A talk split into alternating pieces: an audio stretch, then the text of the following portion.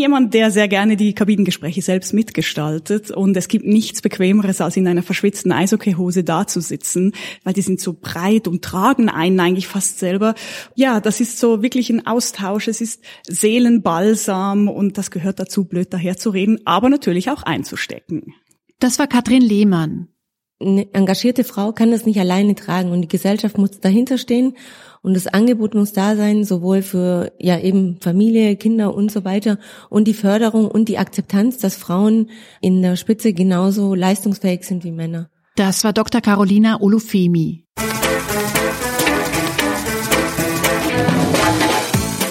Ich bin Barbara Streidel und du hörst den Lila Podcast in einer Sonderausgabe.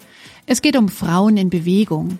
So heißt eine Veranstaltungsreihe der Bayerischen Landeszentrale für politische Bildungsarbeit, die vom 16. bis zum 21. Oktober in München stattgefunden hat. Der Lila Podcast ist Medienpartner der Landeszentrale und deshalb gibt es jetzt hier mit dieser hier insgesamt drei Extra-Folgen mit Gesprächen rund um 100 Jahre Frauenwahlrecht und 120 Jahre erster Bayerischer Frauentag, mit Gesprächen um Empowerment und über Gleichberechtigung.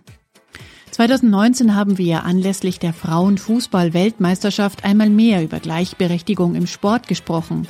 Es ging da zum Beispiel um die Preisgelder.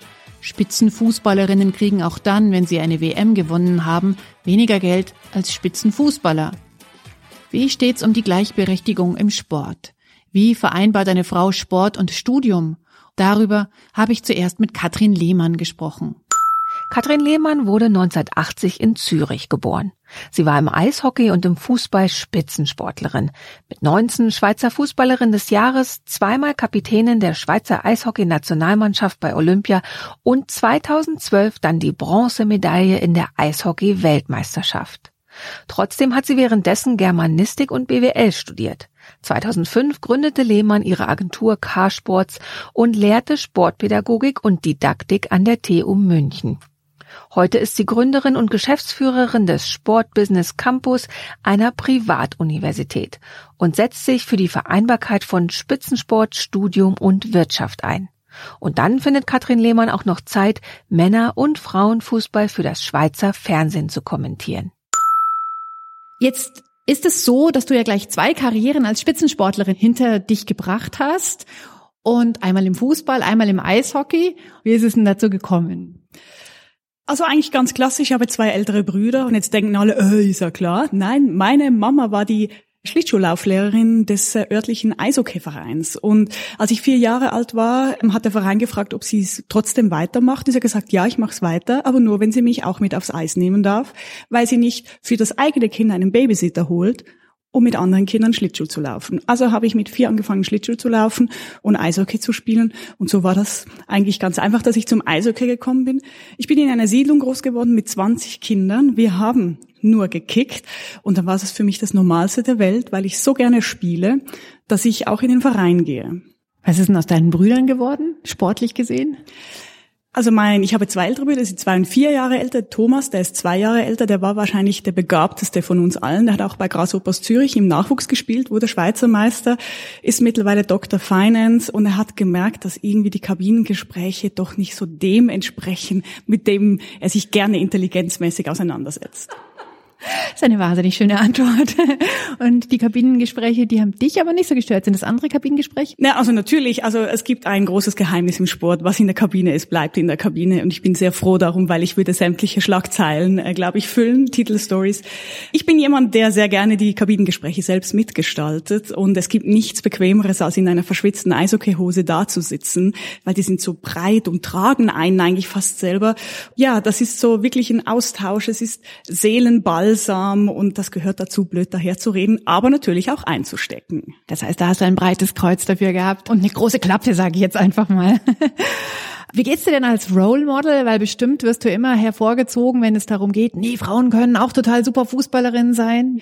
Ich habe das am Anfang gar nicht so realisiert, weil ich, ich habe beide Sportarten gemacht. Heutzutage ist es fast nicht mehr möglich, wobei Peter Cech, vielleicht haben das Einzelne mitbekommen, der Welttorhüter, der bei Chelsea im Tor ist, spielt jetzt auch Eishockey. Es war mir am Anfang nicht so bewusst, weil für mich war das Wichtigste, dass ich spiele. Und für mich waren die Titel, die ich alle gewonnen habe, nie mein Ziel. Mein höchstes Ziel oder mein Wunsch war immer, mit und gegen die Besten zu spielen. Also das Spiel steht immer noch für mich über allem und dann wird man automatisch gut und erst so nach und nach, als dann auch, als ich, ich bin Jahrgang 80, als ich dann so 20, 21 war, als ich dann ins Ausland ging und die Medienlandschaft immer mehr darauf aufmerksam wurde, habe ich dann realisiert, was mache ich eigentlich? Und ich hatte sehr großen Spaß daran und ich bin sehr gerne Vorbild. Jetzt hast du schon einen guten Punkt angesprochen, nämlich, dass es dir eigentlich immer ums Spiel gegangen ist, weil wir müssen jetzt unbedingt über Geld reden. Und natürlich ist es jetzt nicht mehr so, dass beispielsweise das Frauenteam, das die WM gewinnt, mit einem Kaffeeservice abgespiesen wird, aber die kriegen immer noch nicht so viel Geld, wie das Herrenteam kriegt. Ähm, wie ist damit umzugehen? Wie geht's dir damit? Wie geht's denen, die vielleicht jetzt jünger sind und die mit dir darüber reden wollen? Also hat sich schon elementar verändert. Also ich muss da Eishockey ganz klar ausklammern. Da zahlt man immer noch selber. Das ist zwar Hochleistungsamateursport, aber es ist kein Geld zu verdienen. Im Fußball der Frauen oder im Frauenfußball, ich mag diesen Begriff überhaupt nicht. Wie, wie sagst du denn dazu? Ich finde es ja auch total blöde. Fußball. Im Fußball, also man muss eins klar sagen, Sport ist neutral und sagt Ja zu allen Menschen, die sich gerne bewegen möchten. Und der Fußball ist natürlich so etwas gesellschaftspolitisches. Es gibt, ist auch der einzige Sport, wo es Frauenfußball gibt. Sonst heißt Basketball Herren, Frauen, Volleyball Herren, Frauen, Tennis Herren, Frauen. Nur Fußball ist dann Frauenfußball. Das ist ein anderes Gebiet, was man unbedingt angehen muss. Die jüngeren Generationen sagen aber, ich spiele Fußball. Ich finde ja, der größte idiotische Begriff, den es gibt, ist Frauenfußballerin. Äh, ich frage mich immer, was ist ein Frauenfußballer? Aber zurück zu dem, zu dem Gehalt, aber das spielt so ein bisschen damit ein. Es ist mittlerweile großartig, dass Spielerinnen, Profis schon gut davon leben können. Wir reden aber immer noch nicht von Unsummen. Ich selber habe zwei Studien abgeschlossen. Also ich verdiene wahrscheinlich hinten raus nachhaltig mindestens genauso gut und ich habe ein erfülltes Leben, weil ich eine Aufgabe habe. Man muss einsehen, Wertschätzung hat nicht nur mit Geld zu tun. Da gibt es immer noch gewisse Sachen, die man so ein bisschen unter die Lupe nehmen muss, wenn es heißt, die FIFA, also der Weltfußballverband, zahlt mehr Prämien aus, aber die Frauen verdoppeln sie vielleicht und bei den Herren verzehnfachen sie. Dann, dann geht es nicht in dem Sinne um die Summe an sich, sondern um die Wertschätzung des Faktors. Und das ist etwas, da muss man weiter dranbleiben, es öffentlich machen, aber trotzdem auch Schritt für Schritt die Geschichte, diese Historie natürlich schon auch mit berücksichtigen. Stichwort Vereinbarkeit. Und jetzt denken alle wieder, ah, Beruf, Familie. Nein, Vereinbarkeit von Spitzensport und Studium. Du hast gerade ja eben gesagt, du hast zwei Studien abgeschlossen. Wie hast du das denn geschafft? Man hat nie so viel Zeit zu studieren, wie wenn man Profi ist. Und das muss man einfach wissen. Es braucht Sitzfleisch, es braucht Disziplin.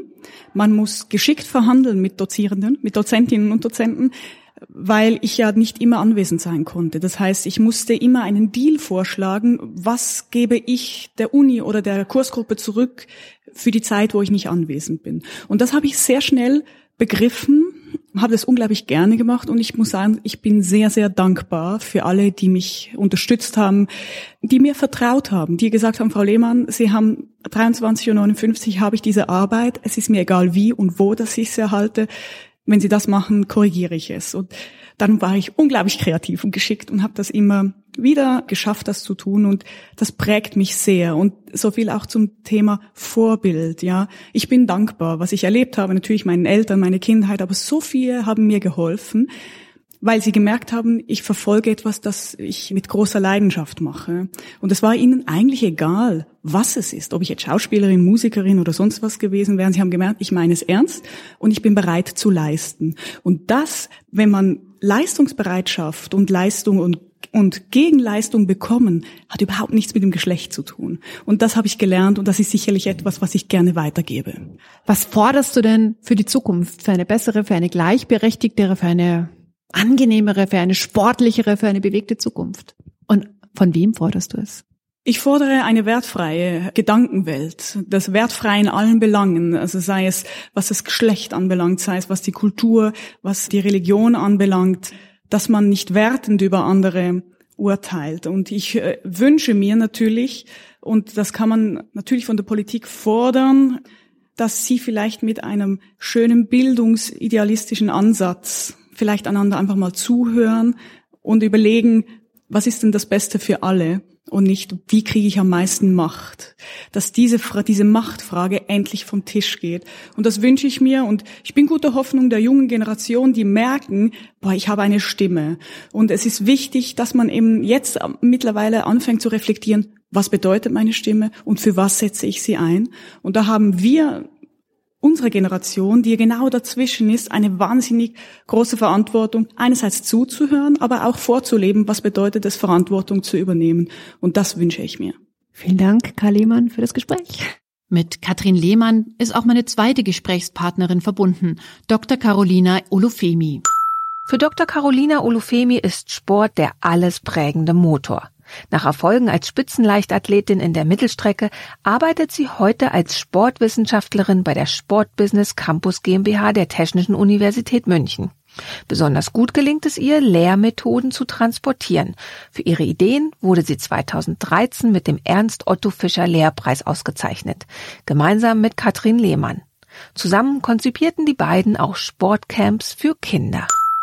Stellen wir uns eine Situation vor, eine Studentin kommt zu Ihnen und sagt, ja, das ist alles gut, wie es hier ist, aber ich kann so smart, so schnell, so engagiert sein, wie ich will. Ganz an die Spitze werde ich nie kommen, weil ich bin eine Frau. Was sagen Sie denn der Studentin?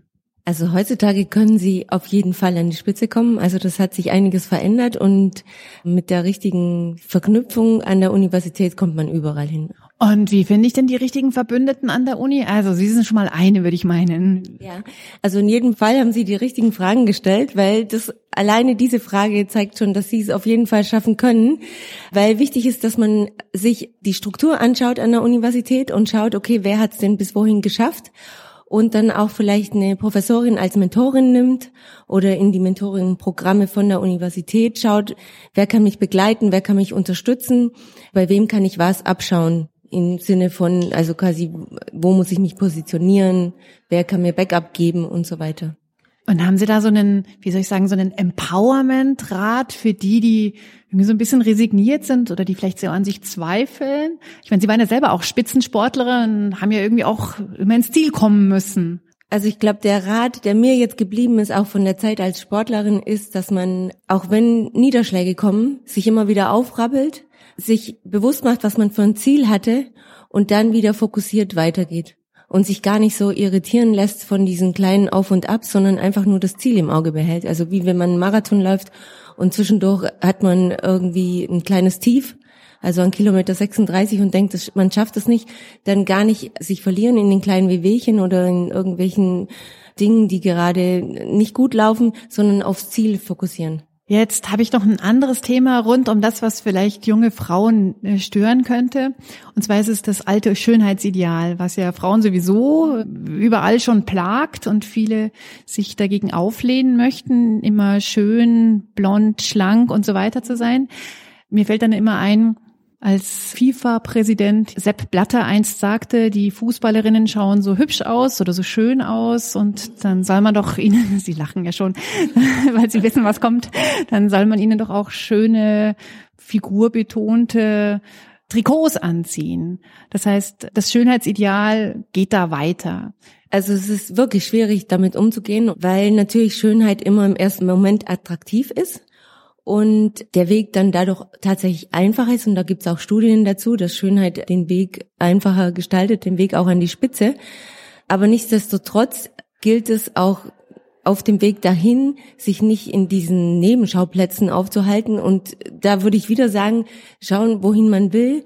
wenn man die Schönheit nutzen kann, okay, dann soll man sie einsetzen, positiv und nicht irgendwie abwertend, aber dennoch zielorientiert bleiben und sich einfach das Qualität setzt sich durch. Also das würde ich auch da sagen. Jemand, der was drauf hat, den wird man auch erkennen. Egal, ob die Haare lang, kurz, blond oder rot gelockt sind. Ja, egal wie er aussieht, ja klar, natürlich.